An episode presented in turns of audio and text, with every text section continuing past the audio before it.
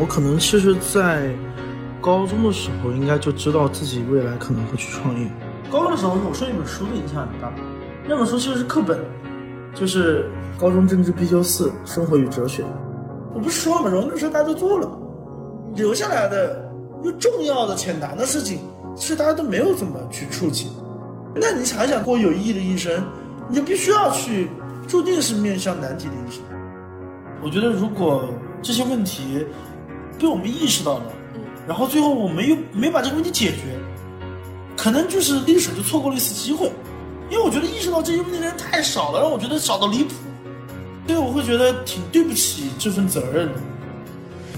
Hello，大家好，欢迎来到风变人生设计旗下播客《标准答案》，我是温柔治愈人设要立住的 River 大河。大家好，我是不喜欢被标签，但是喜欢 Big Talk 和共创的 Great 大贵。据说今天的真人图书馆来了一位档期很难约的超重磅神秘嘉宾，我一个人镇不住场子，就把咱们的共创女王大贵叫来助阵啦。什么人把我们大河都镇住了？哦，这位嘉宾呀，是一位大学肄业创业，现在的公司规模在八百人以上。入选了福布斯中国三十位三十岁以下精英榜单的九五后 CEO。嗯，这些描述听上去隐隐约约有一点熟悉，这不就是我们风变科技的 CEO 亮子刘克亮吗？没错，今天我们真人图书馆新鲜上架的真人图书就是咱们风变科技的 CEO 刘克亮啦。Hello，大家好，我是风变的 CEO，我叫刘克亮。嗯，非常欢迎亮子来我们标准答案做客。欢迎亮子。那其实今天这一期播客邀请亮子来录制呢，也是恰逢我们风变成立六周年，也借着这个庆生的机会，我们好不容易约到大忙人 CEO 亮子的档期，捉他过来分享一下他的 IDP 之旅，聊一聊他的创业故事、创业初心，共同探讨一下个人成长的命题。同时，过程中我和大河也会代表广大人生设计课程的学员向亮子发问，也希望能够给大家带来一些启发。嗯，首先呢，我们不如就从一切的开始问起，回到最开始六年前，亮子是怎样开始创业这条道路的呢？是进大学的时候就非常明确自己是想创业的吗？准确来说，应该更早吧。我可能其实，在高中的时候，应该就知道自己未来可能会去创业，但是当时的原因并没有想清楚说创业是什么概念，因为我其实到了创业之后很多年。我才逐步的开始意识到，其实不同的人提到创业这个词指的东西不一样。我在高中的时候，我的脑子里印象更多的就是说，哎，他是一个搞事情，然后他去做点有趣的东西。我把那个过程理解成创业。但后来发现，其实很多的时候，也有很多人把创业当成一种偏职业的一种选择，然后嗯，成为一名 CEO。所以我觉得这是蛮不同的。所以如果从决定要做一些事儿，做一些与众不同的事儿的角度来讲，我其实蛮早，在高中的时候就蛮坚定的想要去这样做了，但那时候也未必想一定要成为一个 CEO 啊，或者说我觉得去一个创业团队，哪怕去一个大的公司，只要这件事情是符合我心里面对于创业的标准，我觉得我都会去做。嗯，所以其实我们需要先回归到创业的定义上来，每个人的理解可能不太一样。量子认为的创业可能不是大家普遍意义上理解的创业，那种开公司呀，自己当 CEO。你有自己对于创业的标准，只要能够符合你的标准，能够创造一些不一样的价值，在你看来就是创业。是的，嗯。那后来为什么会选择在大学中途就选择了辍学创业呢？这还是蛮重大的一个人生决策的，是怎样做出这个重大的人生方向决策的？OK，那我这个还是。花一点时间简单的介绍一下我过去的一个小小的经历吧。其实我在高中的时候做过蛮多的事情，然后对我产生了一些影响。然后大学的时候，既然在这个基础上做了一些发展，所以后面就休学了。我从高中开始说，高中的时候我受一本书的影响很大，那本书其实是课本，就是高中政治必修四《生活与哲学》。对，然后课本，然后文科生应该都读过这本书，就是高三的时候学的那本。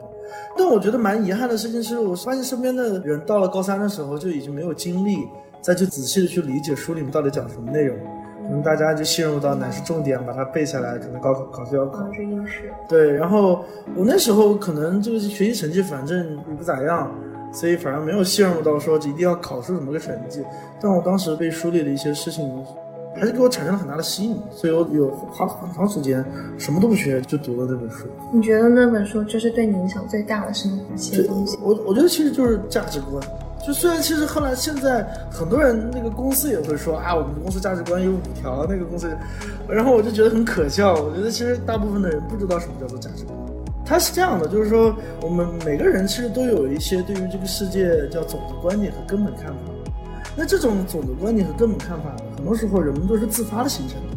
它是很朴素的说，哎，我因为我遇到了一个什么样的事情。然后我就觉得 OK，那就是世界。但其实大家不知道的事情是，世界上有一个学科，这个学科叫哲学。这个哲学在干嘛呢？哲学在干的事情就是把那些世界上最聪明的人，他们用一辈子的努力就去研究这个世界的总的观点和根本看法。那这样的话，其实很多时候我们那些朴素的观念，很多很多时候都是错的，经不起推敲的，经不起深层的思考。那是这个时候，如果有一些这个读过这相关的一些书的时候，我就发现哇。就是原来从一些很北面的程度上，可以去了解这个世界的观点。那在这是一个铺垫了，我要讲什么叫价值观。其实我受的价值观的影响就是受社会主义核心价值观的影响。因为现在大家听这个东西一听就会觉得，嗯，是是不是？对吧？又什么又红又专？对。然后其实我不这么想，我觉得那是一套非常完美，甚至是很系统的，就是精密的一套理论。对他其实讲到的我自己的一些核心的感受是这样的，我觉得说，其实里面有一些话，你们可以对这个话有有一个体感，就是叫做历史对一个人的评价，归根到底是对一个人价值创造的评价。然后呢，经常有人会说说价值观有什么呃什么，你有你的价值观，我有我的价值观，然后我们多元。但其实书里面有这样的一句说说价值观其实是有对错之分。是有先进和落后之分。如果你有先进的价值观，然后你希望为这个社会去做出更多的创造，然后你心系广大的人民群众，你就会有光明的未来。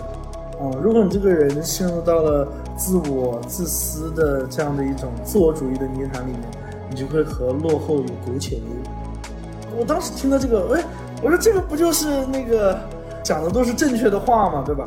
但是如果去仔细的去研究。他后面的论述这件事情的逻辑，你会发现其实它是一个很缜密的东西。就是说，它一个社会是由一群人组成的。我们不要把它想那么大，我们想的小一点，就是说，其实一群人怎么协作？其实我们后来在后工业文明之后，我们开始习惯的一件事情就是分工，就是你做这个事儿，我做那个事儿。然后呢，我们中间又发明了一个工具，这个工具叫做货币，然后用这个货币来度量一个人的价值创造。如果你价值创造更多，你就把你的价值创造兑换成了货币，变成了购买力，然后来获得别人的劳动成果，对吧？所以，什么社会必要劳动时间啊，都和这件事情有关。所以，其实真正意义上，很多人会觉得说，哎，比如说我我很有钱，这件事情是一个目标，这个完全错了。其实，一个人很有钱绝对只是一个结果，它的原因是因为一个人做了比别人更多的价值创造。通过这个，然后社会有一套叫做社会分配体系和社会再分配体系，决定了说谁有更多的这个什么物质规模。当然了，这也不完全说只要有钱人就一定是好人，这个当然不一定。就是说，因为一个人的价值创造与一个人的社会收益，它两件事情是呈现长期的正相关性。当然，它短期可能会有波动，会有差异，对吧？所以，追求幸福的人生，追求光明的未来，本质来讲就是追求怎么让自己变成一个尽可能的为这个社会创造更多的人。因为这个这件事情是可以控制的，社会的分配制度不是你能决定的，社会的分配制度、再分配制度，这个都是有专门的人需要去努力设计这件事儿。那对于我们每一个对于社会系统的从业者，我们唯一可控的东西，就是说我们想要去解决什么样的问题，然后你不停的发展自己的能力，精进的去解决这个问题。在解决这个问题的过程中，你就找到了说我和这个社会和谐共处的关系。这就是那时候给我带来了非常大的这个冲击，因为尤其是我那时候又读了一些这个奇奇怪怪的书。我那时候还读的是经济学原理，经济学原理特别逗。我原来觉得我西方嘛，应该在我脑子里应该想象的就是那样，但其实它上面定义了一个东西叫财富。说财富是什么？他说狭义的财富指的就是钱。对吧广义的财富，一个人的友情，一个人的亲情，然后一个人受人尊重，然后一个人被被他人爱，被他人信赖，这都是财富，对吧？然后，所以为什么历史对一个人的评价，归根到底是对一个人社会价值的创造的评价？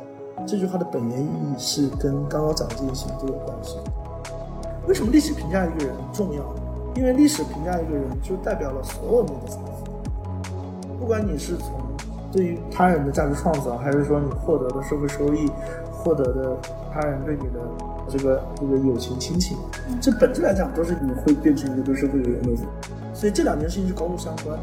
所以我把那个逻辑在高中的时候，也有可能我是被这套观念影响很深吧，所以就才形成了很朴素的创业观。因为其实坦白说，我的家庭环境就是我家里叔叔阿姨、父母他们都创业，然后算是一个在创业氛围非常浓厚的家庭里面长大的。到我们这一代人，我们家又算个小康家庭，所以没有特别哪一天觉得说。在物质上特别匮乏，上一辈那样吃不饱饭那种是是不会的。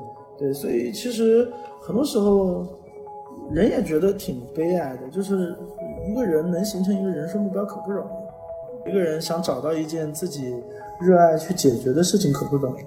但是可能在开始这个工作之前，需要先想明白说，先理清楚这个目标分成两种。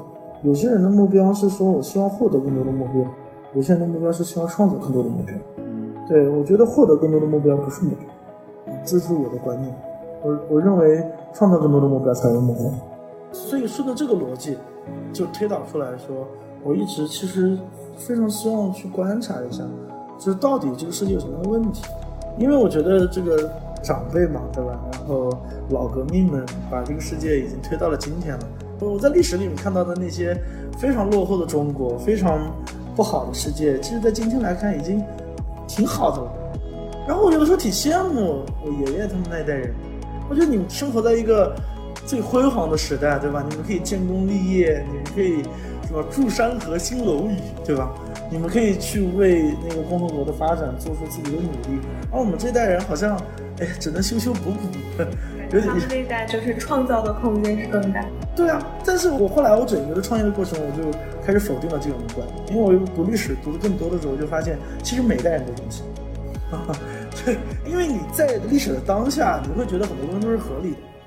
然后我们看过去，我们就觉得啊，过去很不能接受，但现在又能接受，对吧？所以我们感受到发展，但其实发展就发生在我身边。对，相对于下一代人，比如我们的孩子，他们他们也会觉得说。哎，那你们那时候怎么可能生活在那么奇葩的一个世界里？可能他们也很难接受。然后，所以其实每代都有每代人的问题，对，所以要找到那一代人的问题，需要有些观察，然后那你就有机会去过幸福的人生。当然，这个事情其实我是想去回答你问我的那个问题，说为什么大二的时候会说起去创业？因为我在高中的时候想清楚这件事情之后，我后来的路径就很简单。我其实我高中的时候也有做自己的事情。然后，那个除除了学习以外，在上大学的时候，然后去做公益组织。后来那个公益组织发展到一定的规模，然后我希望把这个规模变得更大。当时受自己时间上的限制，因为要上学，实在是这个冲突太严重了，所以后来就那个休学了，然后就开始继续做这个事儿。我觉得其实，就从我开始读明白那本书里的道理之后，我后来的人生就没有变化。有可能我在学校里，有可能我在社会上，有可能我我作为这个岗位或有有其他的社会身份，但其实做的事情并没有本质区别。所以我觉得休学也只是一个那个时候围绕怎么去做一件有意义的事情的一个很简单的一个点。坦白来说，可能很多人都觉得休学是一个大事儿，但是在我当时的那个世界里，它还蛮小。其实包括我家里人，因为他们比较理解我我的思维方式，所以其实。还想象什么激烈的争吵啊什么，啥都没有。我就跟我爸通知了他一下，然后那时候一个细节就是，我那时候在外面租了个办公室，因为那时候工作很忙，然后租了办公室。那那时候已经决定要休学，然后有一天那个下楼的时候，倒垃圾，倒垃圾的时候，我在那个下楼的那个楼梯上的时候想，好像我决定休学这个事儿还没跟我爸说，然后突然想起来，我突然想起来这个事情。后来我记得是我把那个垃圾丢到那个垃圾桶里之后，就站在垃圾桶旁边给我爸打了个电话。我说：“我爸，我决定休学了。”他说：“哦，然后呢？”然后我说：“是没然后了。”他就叮嘱了一句，他说你这个年纪肯定是学习和成长对你来讲很重要的年纪嘛，对吧？然后你以后要做的事可多了，你不要浪费你在年轻的时候学习能力比较强的时候。他还是给我找了个台阶下，他说就算不管你以后干什么事儿，还是要关注一下自己的学习和成长。我说对对对，你讲的有道理。我就是觉得这个不管我接下来干嘛，我都觉得学校的那个这种学习模式可能对我来讲不是最好的。我爸说嗯那就行。他明明是他给我找了个台阶，你知道吧？然后我就顺着坡就下去了。然后后来我就把电话挂了，然后继续上楼。其实这个事情直到后面很多年，我才老是回想起的那一天，我才觉得那一幕可能比较有趣。所以当时我没有感觉，我觉得因为我早就知道我这么打电话他会那么说，一直都是这样的。就是我虽然在每一次做到什么人生的重大决策的时候会跟家里人打一通电话，但基本上就是这种反应。所以这也是会去创业的一个原因吧。我觉得家庭大家比较支持。所以其实，在你成长过程中，很多决定都是，呃，你自己独立做出的。然后家人的话，起主要是一个支持的作用，是吗？还是？我想一下啊，家人主要起到一个支持的作用，这也倒不是，他也没什么支持我啊。我爸属于叫做他不支持，也不反对。他是这样子的一个状态，对，随你去，就爱爱咋地咋地。他比较尊重我，我就准准确来说是这样的，嗯，对他们对你也是充分信任。就是我们的那个家庭模式是，我们觉得，比如说我、我爸、我妈，我们是三个家庭成员。对我妈有什么重要的决策，她也会跟我们俩来聊，对吧？然后我们可能都会各自发表自己的家庭意见，那是有个家庭会议嘛，这个。还是会有的，但是可能它更不像是一个管理者和被管理者的关系，更对它更它更公平。那刚刚量子是回应了为什么要想去创业的整个故事。那这个故事的起源是来自于高中读了一本政治课本，所以获得了人生的启示。那我非常好奇的是，一般我们去读哲学，都是遇到了什么样的问题，想要去寻找答案？所以想问量子当时。带着怎样的一个问题去读的这本书呢？是不是我想要过好这一生，还是什么其他的？OK，这个我不知道怎么说。那个时候其实蛮痛苦。对，就是我相信，就是正常人很难那么读书。我初中的时候其实一直都蛮自闭的，非常痛苦。就是我小学开始，我跟身边的小朋友的关系处的都非常差。小学的时候就跟大家就是天天关系闹得很不好。上初中的时候呢，也很差，就我们那个地方有那种校园暴力很严重的地方，然后我就一直被大家欺负，大家就那种感觉，甚至有点像是大家可能需要有一个共同的敌人，大家关系才会好那样，然后我就一直充当了那个敌人的角色，就帮助大家团结啊。之后事后总结，事后总结，安慰自己，然后所以其实我我一直活在一个比较压抑的一个氛围里，然后我的家庭环境呢又不是那种。其实我爸要是把我管得很严，我也就算了。他们也不怎么管我，就逼得我自己，只有自己去面对这类问题。所以到高中的时候，我记得那时候去上高中之前的那个暑假，我是小学的时候也复盘嘛。小学结束的时候，我就说，哎，那是不是因为那个什么原因导致的？我说是跟大家打招呼的时候啊，什么之类的，对吧？各种各样的细节，我每次想改变，但后来发现没什么用。我甚至很极端的，我给你讲个笑话。我在上高中的时候，然后那个暑假，我仔仔细细的分析之后的原因，是因为我的那个名字不好记，所以跟大家关系搞得不好，我叫刘克亮嘛，对吧？然后大家可能记不住我的名字，所以那个亮子那个外号是我自己给自己取的。你让我想象的瞬间，就是说我一跟你讲，比如说我们五个人都说了一下自己的名字，但是大家都记住我的名字了，那是不是很特别容易跟我搞好关系？对不对？就是我还读了一些心理学的东西啊，我都很心机的，对吧？哎。对吧？第一印象很重要。哲学之前读了心理学，对，对，那时候也不算什么心理学，就是那种什么生活小窍门似的那种，那种什么什么乱七八糟的书吧。对，然后那手印偏差嘛，对吧？因为为什么呢？因为我后来发现跟别人去改观和别人的关系做不到，所以我就最后只能归因到肯定是因为不可逆的那个一开始，所以我才很认真的说给自己取一个外号，对吧？然后。没用，就依然是这样。就是可能刚开始一两个月的时候还好一点，可能再往后，我我甚至有段时间有点认命。然后甚至我内心里面产生了两种情绪，一种非常自卑，就是就连这种这个怎么办呢？就是我是不是真的身上有非常不好的那些点，然后以至于连大家都不想和我交朋友这种，对吧？然后另外一个维度就是内心里面那种狂妄，我觉得对啊，你这个我们也看读了一些书嘛，哎，我靠，是不是那牛逼的人都这样？我好像是这样，对吧？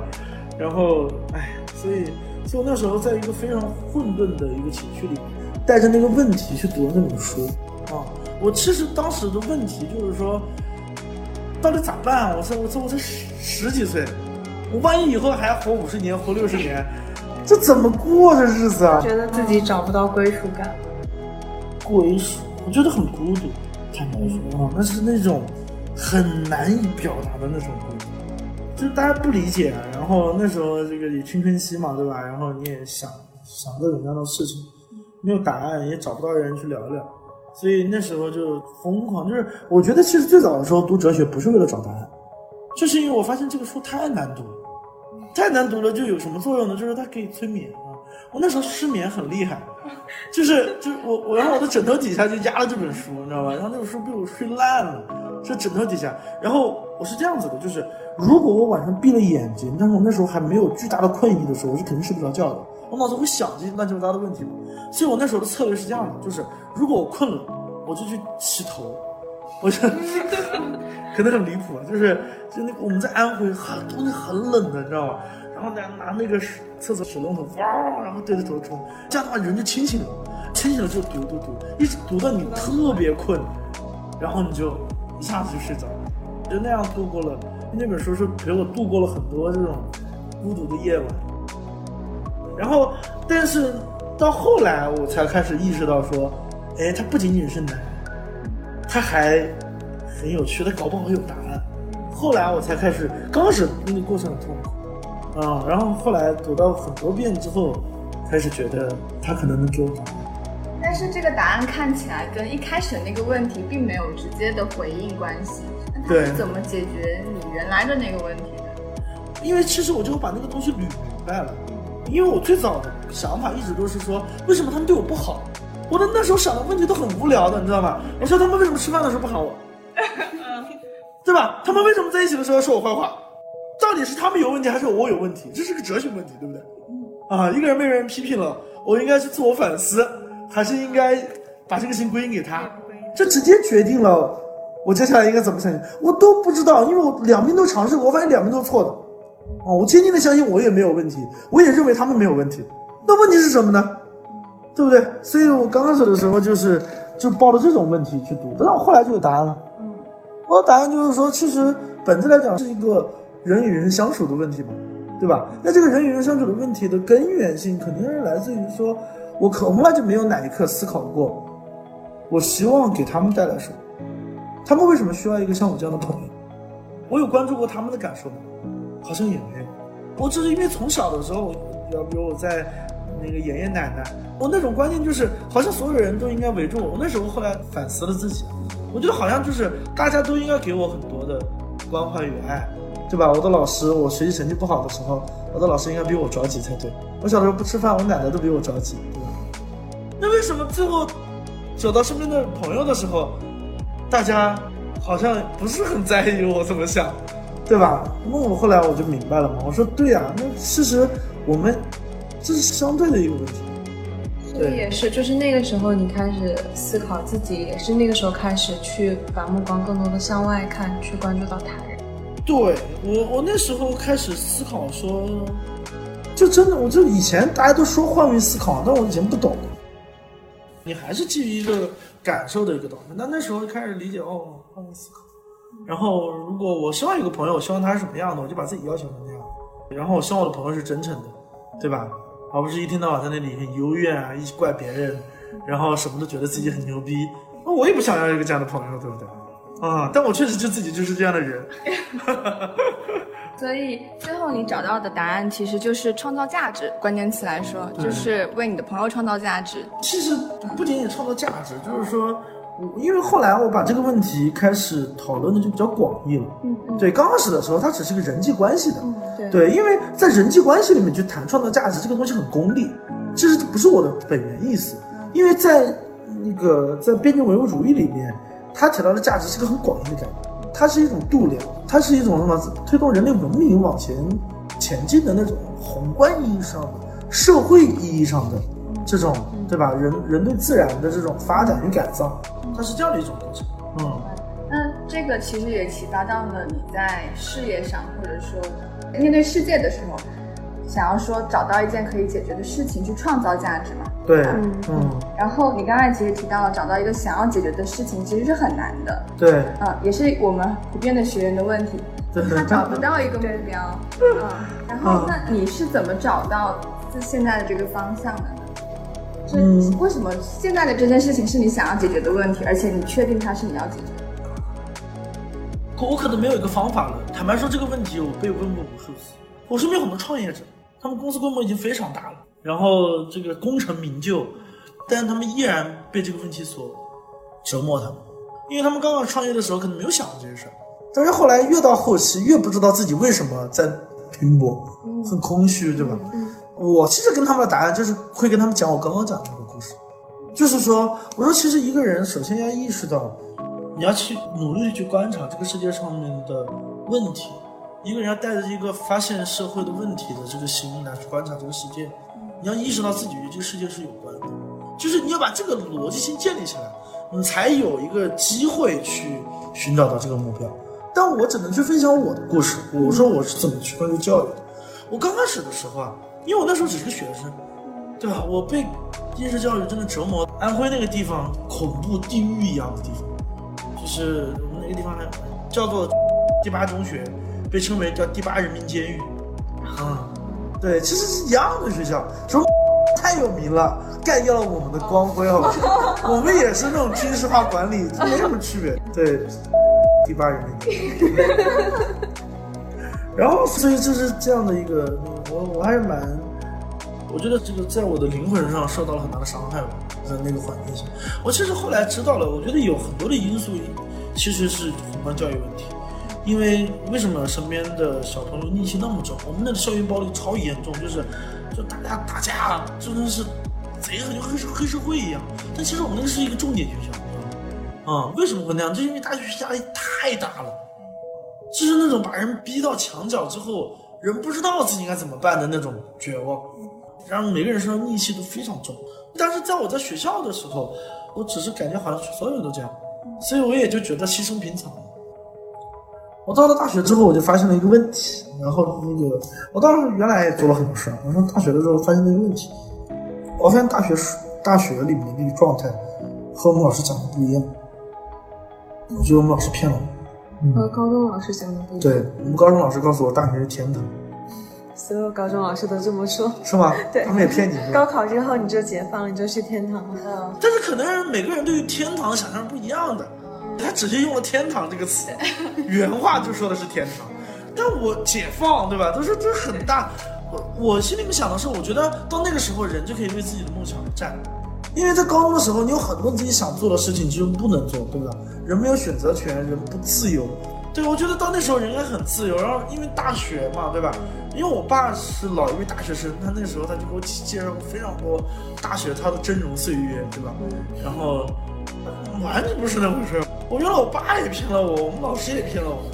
我后来想想，可能不是我们老师骗了我，也也不是我爸骗了我，就是大学骗了。所以我就不甘心，我说怎么让我就轮到我，在这么个时代来上大学，还掉了几层皮跑来上大学。我那时候记得，我考大学的时候，学校里还有什么光荣榜，我那时候啊，看我名字在上面，我那时候看到那上面的那种感受，就觉得天哪，我自己马上就要开始变成以后这个家乡会因为我而荣耀那种。去了大学之后，发现天都塌了，就发现大家都根本就没有任何的上进心。嗯，然后当然也有了，但我其实就没有。然后老师也很麻木什么的，我就后来就有点受不了。还有学生会啊什么的，所以我就想去改变学校。后来也想了很久，我觉得我也做不了什么，然后我就想推进大学改革。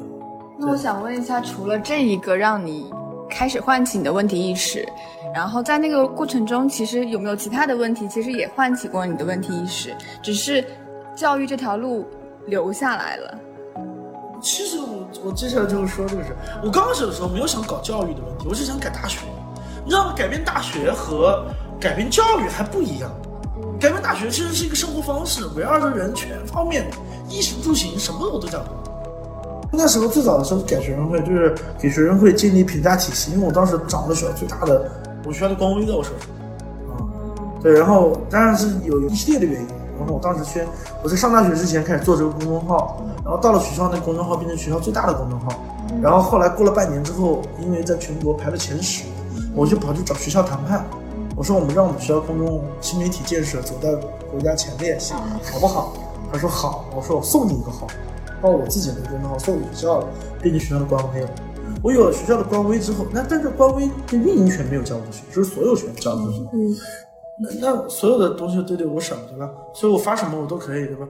我给每个学生会建立了一个学生服务，就是说你必须这个部门部门把学生写电脑，那个部门帮学生那个什么送快递，然后那个学生把学生什么什么报修什么之类的，反正就是每个都有搞的。我当时搞特色服务，然后呢，如果学生们服务完之后还给你打评分啊，然后你服务的次数乘以服务满意度什么之类的一套体系评级下来，你就被评价成。全校最好的组织，然后明年在新人招生的时候，我就会帮你大力宣传，啊，因为我掌握媒体是可以，对吧？可以做很多事情的，对，所以最早就是做这些，然后刚开始做那个学生会，然后后来呢就开始渗透到学生们，就是各种生活的方方面面啊，衣食住行方方面面，然后后来我就开始觉得还有一个地方没做，就教学。上课没做，开始搞教学了。然后那时候就想去建立对于学校所有的老师的评价体系，啊，就是每一个学生上课，上完课之后，学生发一条模板消息，然后填问卷，大众点评嘛。哎，刚刚上完这堂课，老师讲的怎么样？有没有认真备课呀？讲的有有没有趣啊？什么之类的，互动怎么样啊？还问你一些问题。对，所以反正就是那时候就做了很多，就是学校里面学生们可能会想到的一些。呃，乱七八糟的事儿吧，啊，因为我们那时候做变成一个全国性的组织，然后后来就开始帮其他的学校也开始做这个。其实最早刚学校老师的评价还不是在我们学校做的，最早还是在其他学校开始做的。我最后准备把它引进到我们学校，因为我是官微嘛，所以我要以官官方的口径，然后来去评价老师的话就比较敏感。哎，就有各种各样的这个平衡在里面嘛。对，后来就发现可能比较难，我就后来就开始发现说。这条路肯定是对的，但是现在在大学里面做，可能也不是一个合适的一个一个时候。我也理解大学的难处，嗯，对，所以要不我们自己建大学，所以那时候才会想说，哎，要不我们就开始搞教教育改革。本来只是想做学校改革，这个还是不一样的，你能理解？只是后来发现这个东西太难了，我一直后来的性格就开始碰到，一旦遇到这个事情，大家跟我说这个东西太难，那不可能，我就信不了。我也觉得是是啊，对啊，这个世界上就是有难的事儿嘛，好不容易让我找到了，对吧？那不就是我的事儿？我会发现封面的整个的战略选择，整个的业务发展，一直都走的都是最难的那条路。嗯，你刚刚提到一个，就是在这个过程中遇到可能很多挫折，嗯，但是这些挫折会让你越挫越勇，或者感到兴奋。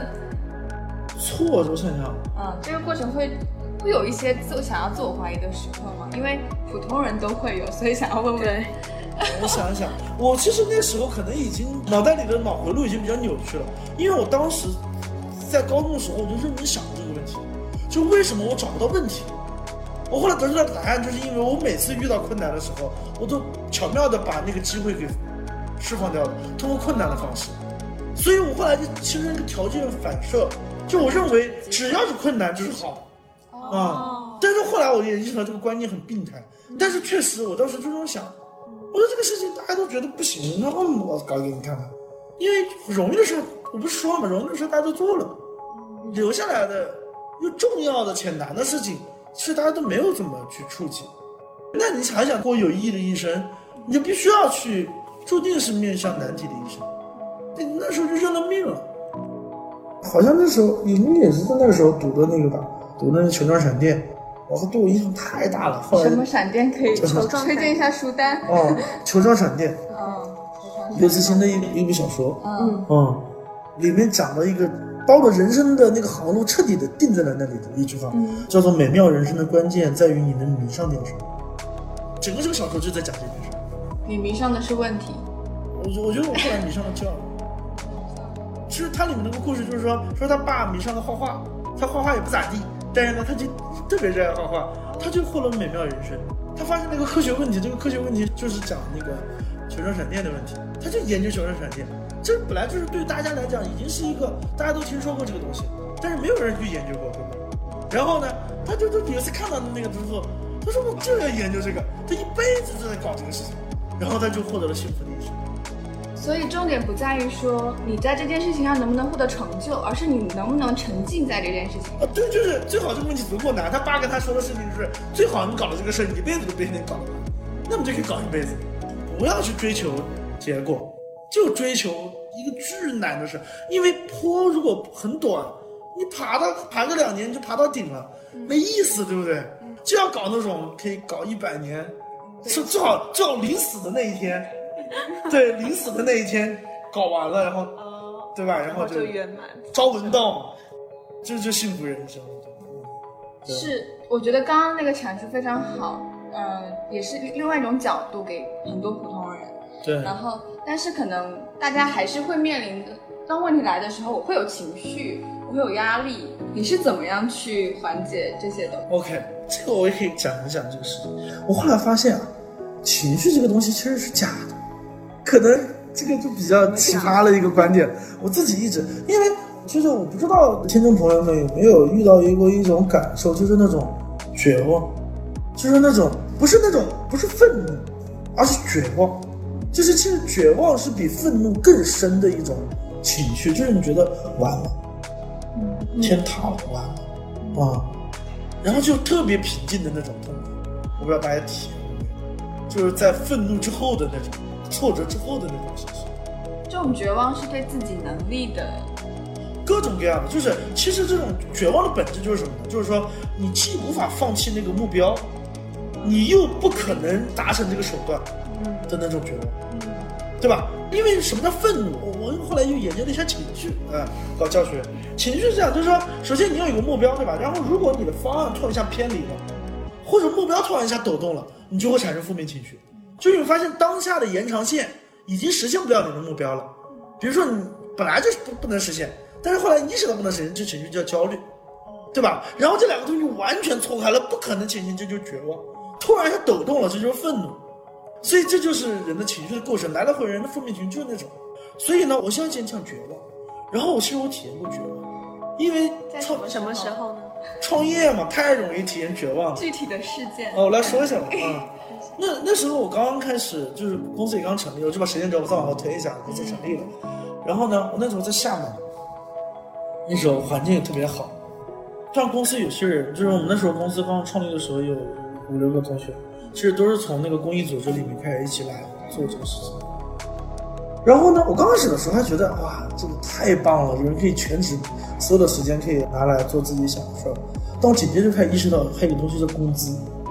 嗯，能发工资，然后你意识到自己没有钱，大家辍学了，大家放弃了自己所有的机会，大家选择说相信你，嗯，他觉得你讲的对，嗯，我我其实我觉得我也是个孩子，对吧？就是大家其实比我年纪大，你知道吗？我当时公司创业的时候，大家比我年纪大，我觉得他们比我成熟会晚一些，我会这么觉得，原因就是因为我太早面对这个问题了。他们觉得说，哎，我不用想了，反正这个问题亮子已经想清楚了，我们以后要干嘛？我也跟大家说，我说啊，我已经想清楚了。但是突然一下，大家把所有的这种信任和这种东西都丢到你身上的时候，变成了巨大的这种责任。但是你就会发现，你面对那种问题你几乎无解。我们面就是问题，就是说工资怎么办？怎么发？下个月呢？那下下个月呢？然后那个时候会开始想。经营跟商业的问题，我跟你说，不还那还完全不到什么经营商业。那时候我的情绪就钝刀剁肉，钝刀剁肉是连续一个月，你就天天就得晚上，反正就是睡不着觉，盯着天花板盯着，你也不知道怎么办，你都不知道自己该想什么问题。你们知道那种感觉吧？能不能想象一下？就和那种什么高考失利了，对吧？然后你整个暑假不知道怎么面对自己的人生的，这大概那种情绪，你可能成绩考得好，你没有体验过。对，或者某次中考吧，对吧？我原来我原来有经历那种东西，就是那种绝望，深深的绝望，就是两边都解不了题。然后呢，我突然有一天，我就是也是人生的某一瞬间，我坐在那个那个高低树，就是我们那个公司楼下一个花坛上，在那坐着。然后我发现我自己，我开始突然意识到自己很悲伤，然后自觉到自己很，就是那种负面情绪全都，然后我就开始感受到自己心脏的某个地方的血液的流动。就是如果如果下一次大家在很痛苦、很悲伤的时候，你就可以尝试去观察自己，你就会发现你自己能感受到自己的身体机能跟外面不一样，它某个地方血液流得更快了，心脏砰砰砰砰跳。然后你慢慢看看看，我就我就入迷，就觉得好像也挺有趣的，就是那种感觉，其实很令人兴奋。后来好像有人跟我说过，说好像就是什么那个什么，我我没有没有，我这个我就没有怎么研究，什么什么内啡肽啊什么之类的，对吧？内啡肽什么的，它可能就是就就是会让人很兴奋，它就会让人很兴奋。就是我后来发现悲伤很快乐，可能有点变态吧，我可能就是可能就到了那个点之后，然后人的保护机制突然一下就开始兴起了，之后就让你的耐受力变得很强啊，就是玻璃心或者说这个敏感，很多时候就是因为没有经历过挫折。但是如果你经历了痛苦和绝望越多，你就会发现，它只是一个客观存在的事情。你知道吗？你遇到困难的时候，人在生物性上就会进入那个状态，哎，还挺有意思的。它有个条件反射，它有个逻辑关系。然后你可以，你让你可以观测到这种逻辑关系的时候，嗯，就是他悲伤，他继续悲伤，但你也没有，你你其实你是很平静。但是这个分享可能没什么用，但是这就是我的真实感受。那当你平静完，走出了绝望之谷，开始上坡，有点兴奋的时候，你依然要面对原来要遇到的那个问题。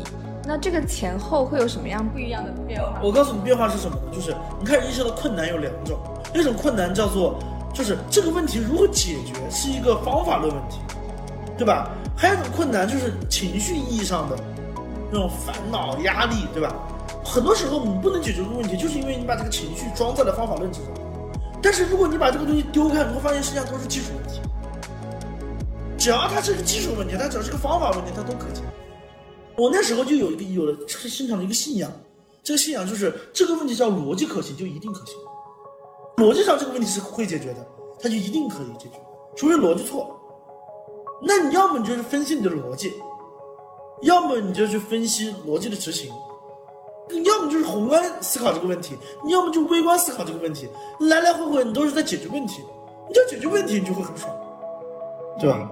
啊、可以具体举例吗？什么叫逻辑可行？什么叫逻辑执行的问题？比如说那个人生设计这个课程，其实这个课也做了也很长时间，对吧？它中间也遇到很多挫折和困难。嗯，但是其实坦白来讲，我我知道团队你们在发展的过程中是有很多压力和负面情绪的，对吧？但是我自己的感觉，什么叫逻辑可行的？逻辑就是说这个事情是作为一个解决方案，是不是大家其实是有这样的需求？其实很多人都会遇到在这个问题空间，在这个命题上的痛苦，有吧？然后我们的技术是可以解决这个问题的，因为其实大家其实需要的是一些更好的教学、更好的知识，对不对？嗯，加速知识的传承，能解决这个问题，就叫逻辑可行。所以这个事情一定有意义，它一定有价值，它就有一定能帮到那么多人，那它就可以做，所以它就一定有光明的未来。只要他有光明的未来，那剩下都是怎么通往光明的未来的问题。那就是说，哎，你们是不是要开个栏目啊？你们是不是要做多做一个课程的内容升级？你们要做做用户调研？这都是具体执行的事，都是微观问题。我讲就这个意思。很多时候，很多人他把宏观思考和微观思考两个东西混在在一起。他因为他在思考微观问题，他发现遇到一个小困难，他就认为这个东西肯定不行了。但是确定这件事行不行，从来都不是微观，是宏观啊。微观问题只是加速效率，理解我的意思吧？首先，你先思考，你说在宏观上这个东西的这基本面和本质结构上，这个东西是不是成立的？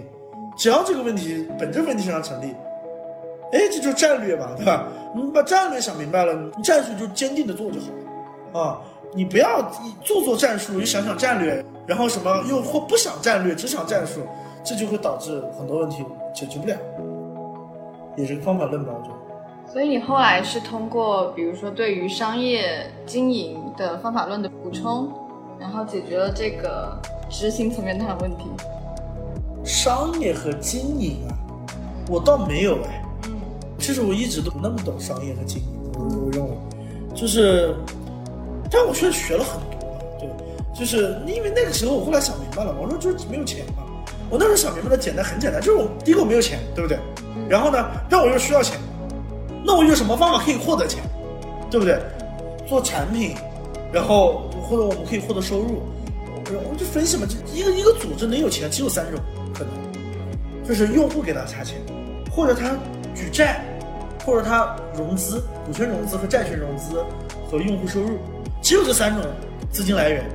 所有的公司都是这样的，所以我们那时候可能长期都没有用户收入。你知道，因为我们做那个事情是很 long time 的一件事。如果我们要做债权融资，我们是个轻资产公司，我们也不可能，我找银行借，银行不会借给我，我只能借身边朋友的钱，那也可以借一点，但是借不了多少。那我后来就想明白，就是稍微借点钱，但是主体要搞明白什么叫股权融资，那就学习什么是股权融资吧。然后后来我就花了一年的时间去搞股权融资相关的事情，后来公司不就融了大几百万吗？那问题不就解决了？但其实听说融资这个过程也没有那么顺利，就是当然呀，呃，对，就是我说这是一个宏观嘛，就基本面嘛，嗯，对吧？那。在融资这条路上有什么样的故事，或者说困难是印象深刻的？因为我年纪很小，其实很多人以为年纪小的人做出成绩，大家会觉得这个人厉害，但是在资本市场里面不是，是反过来的。资本市场里面就是，如果你们两个人同时获得同样的成绩和成果，但是你年纪小就不会同，因为你年纪小，大概率上是你运气好，而不是因为你厉害，所以大家喜欢投连续创业者。哎，做成了一个就做成了一个，对吧？他们要本质来讲，融资其实是卖一张彩票，对吧？那他一定要安全性高，开展规模要大，安全性要高。那你安全性那么低，你说你公司做做的再有意义，我也不敢。所以没有人敢，就大家觉得还不错吧，挺好，挺好的。啊，我们考虑考虑，想一想，研究研究，然后然后就没有然后了。我其实融了很。我不知道见了几十家投资人，见到最后有个投资人说：“是我看不下去了。”我跟你说吧，其实你这个东西做的很，这些熊投资都是好好好的，人不管。然后我就哎，我后来还蛮感谢那个投资人。那投资人说：“说你这个东西其实没什么意思，哦，你瞎扯，根本没用。”然后你当时是怎样回应他的？肯定行，你不懂，他们都说我可以，这肯定是这样的嘛，对吧？人被否定了嘛，而且碰到很多人的肯定，虽然他没给钱，但是他却肯定我了，对不对？但是你连肯定我都不肯定我，但是后来花了很长时间才知道，原来才他他是真诚的，所以我非常感谢这一路上遇到那些真诚的人。其他很多投资人要投我钱，我都不拿，我就一定要拿他钱。我后来其实给了他更便宜的价格，让他投跟原来分的投资人。那你最后是怎么让他愿意投你的呢？没有啊，就后来封面的产品太厉害了，就是但当然了，从我开始见他到他最后投我已经隔了很久。嗯嗯。后来我们用一些数据和产品证明，确实封面这个是一个很厉害的团队。嗯啊，用户规模又大，然后产品各方面的数据都刷新历史记录，都是这种，就是改变产产业对于。这个行业的观点都是变成这个级别的时候，然后所有投资人都是想投，然后我说只拿你的钱。嗯嗯。那后面到快速发展，其实也经历过很多的事情嘛。对。也没有外界看起来好像迅速发展起来。嗯。啊，但这中间你觉得非常关键的一些点，或者你觉得可能濒临那个绝望之谷的时刻，这种时刻会有吗？那当然，嗯，就是可能隔几天就有了，这么频繁吗？还是坦白说是，就是说，就如果我我有连续一个礼拜没有遇到过就是那种什么让我崩溃的想跳楼的事儿，我都觉得那个礼拜就是 天堂。然后这个事情持续很多年。所以这个当然了，这其中也有更大的低谷，就是其实所谓的大低谷，它不是，就是说某一个事情很大，它是那怎么连续全是坏消息，连连了一个月的那种？就是因为虽然有很多很很扯的事情，但是也有中间让你兴奋的事儿。因为封面的发展史总体来讲也是一个教育技术的发展史，对吧？中间总有一些利好出来，对吧？那中间傻的事情也一直连绵不绝，但就有段时间就什么好消息都没有，全是坏消息啊！而且那种坏消息还是坏到你不能接受的那种坏消息。那那种时候你会怀疑自己吗？不会啊，我一直都觉得自己脑子不好。我靠，你也有这种时刻？对，不当然了，对，因为是这样的，就是说，而且我跟你说，就是 CEO 这个岗有个最大的折磨人的地方，就是他要求你必须要向内归因，就是他这种向内归因，就是什么事儿都是你的事儿，只要你一点点破事儿，虽然那个人把那个事儿做错了，你就会想，我怎么招了这么个人，对吧？我怎么当时不把他干掉？我看，这你也会想，就是所有的，就只要是不好的事儿都是你的事儿，因为只要岗位化，我后来就意识到一个问题，就是说，只要一个公司岗位化之后，任何一个人解决的问题都是封闭问题。但是其实很少有那么几个岗位解决的是开放问题，开放问题的解决比封闭问题的解决难太多了，尤其是动荡期。那比如说，在这个历程里面，哪一些关键节点你觉得是非常重要的？那公司差点死掉的那些啊，嗯，令人比较印象深刻。对，就是哎，那时候也没，就虽然就是融了天使，算也融了大几百万嘛，但其实后来也很快就就可以花掉了。那一年亏个一千万，那不是很轻松的事情嗯？我后来发现，对吧？就是产品发现就是是有两种令人很痛苦的事儿。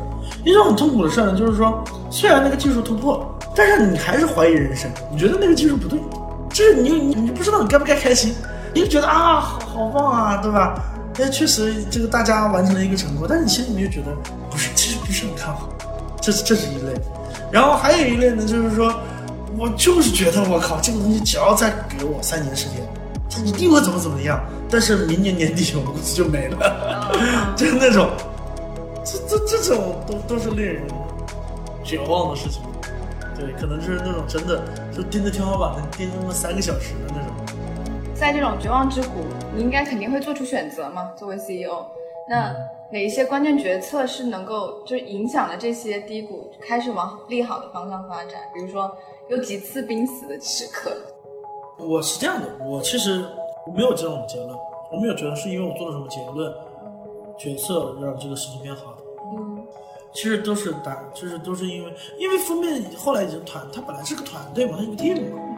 因为我在这个过程中，我觉得我也是一个，我只是起到了一个观察者，或者说我也在看着这件事。就很多时候突然间，后来谁谁谁跟我讲了个消息，说这个问题解决了，哦，是这样子的。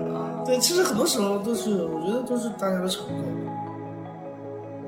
那你觉得就是是哪些东西是支撑着你走过那些绝望的时刻的？当你比如说 你特别想跳楼，这种时候是什么把你拽回来？支撑我这个事情是这样子的，是这样的，我我因为我说了嘛，我很早就认命了。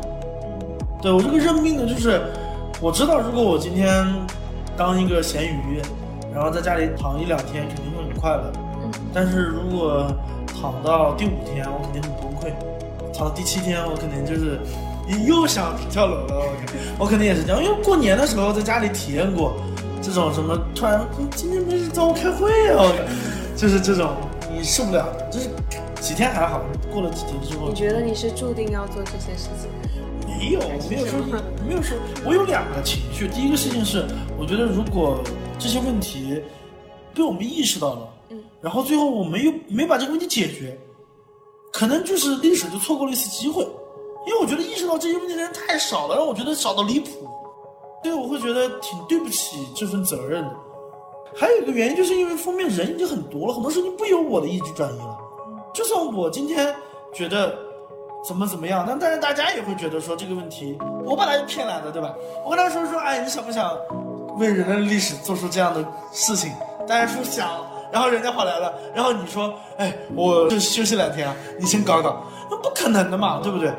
所以，就我觉得其实很多时候也会有低谷期，会有这种情绪很丧的时候，但是我也会觉得说，首先这个目标肯定是在这里的，但是呢，还有就是我我说的就是，我一直也觉得，我一直很享受这种痛苦。我有一天跟张玉林，就是我们一个合伙人嘛，嗯，然后跟他在楼下转转转转转散步，那时候我们就聊个什么事儿，说说什么说大概复盘这些年的收获，因为我们原来一直都喜欢复盘说这两年干的傻逼事儿什么的，然后那时候开始复盘收获了。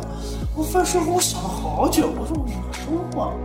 然后后来我想一想，我觉得我最大的收获就是，我拥有了同龄人很难享受到的这种痛苦。我觉得很难有这种机会能让一个人把一个人逼到这种地方，因为其实对于很多人来讲，就是我哎没事，我只要后面还有一条一步路就退了，对吧？但是那种就是人逼在墙角里面，把人的那种情绪逼发激发出来的那种感受，还是很。很怎么讲？当时很绝望的，事后想想，啊，觉得自己太牛逼，嗯，挺漂亮。我其实发现是这样的，就是说，就是一个人一旦在困难面前形成某种自律，他就会变成超人。因为每个人都有那种，其实今天，比如说上班的时候遇到一个什么事儿，然后晚上，好晚上回去想，啊，算了算了，今天晚上什么算了，不想这事，明天再想。每个人都遇到过那种那种话，我发现其实人和人的差异就是从那一瞬间决定的。我原来一直认为，我觉得好的产品、优秀的产品是由产品经理你失眠的时间之和堆起来的。就是如果一个人不会因为一件事情而就整宿整宿睡不着，他他是很难对这个问题能有深刻的洞察。嗯，所以这个的差别就在于你面对痛苦和困难的时候，自己的一个态度是逃避，还是把它当做一种挑战、一种刺激去享受。对，就跟健身一样，就健身的时候，就是你其实是累到很那个的时候，其实才开始减脂嘛，对吧？虽然我肯定不是一个很擅长减减肥的人，但我知道这个理论一样的，就是人人有一种东西叫运动意志。就是你这种运动意志支撑你在运动的时候体能到达极限的时候你会怎么做？人还有一种意志叫做我觉得叫困难意志，就在你在遇到一个很难的问题的时候，然后你会产生什么样坚定的意志的那种意志？我觉得那种意志是直接决定人和人的差异的本质。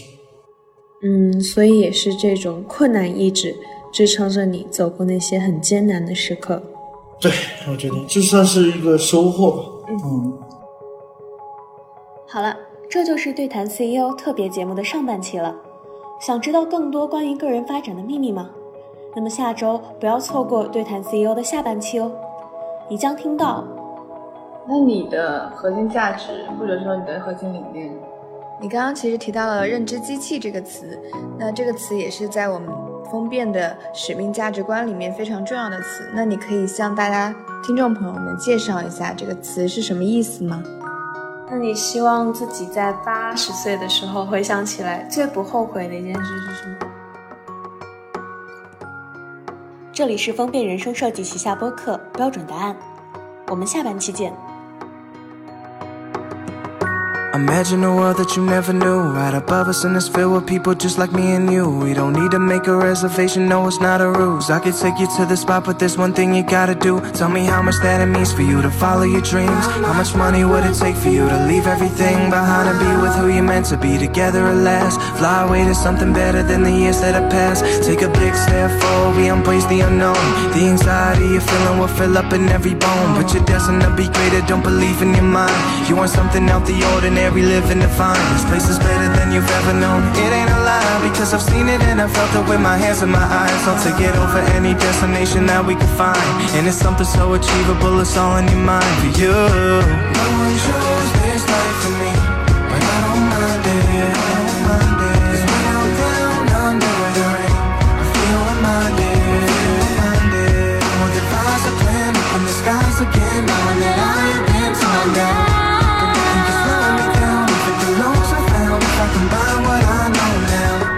imagine a world that you never knew. Right above us in this field with people just like me and you. It's the reason I'm leaving, I'm making it come true. Take a hold of how I'm living and making it brand new. There's a moment of clarity when you see who you are. The reality is we can be the light and the stars that hover over us entirely with the moon or with Mars. We can make this world a better place if we were in charge. I never had a good agenda till the day I realized something bigger than myself that most would hate and despise. There's a world that's right in front of us that most never try to be a part of cause they're busy with the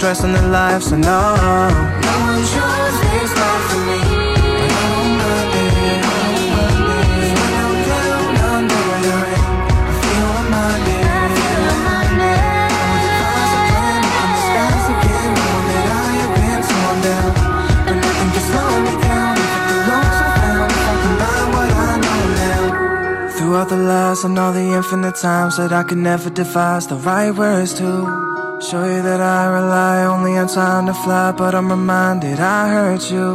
But within a dream, we can be king or a queen, and we can live in the scene that we made up. With nothing to fight about, we can just fly around up in the sky while we raise up.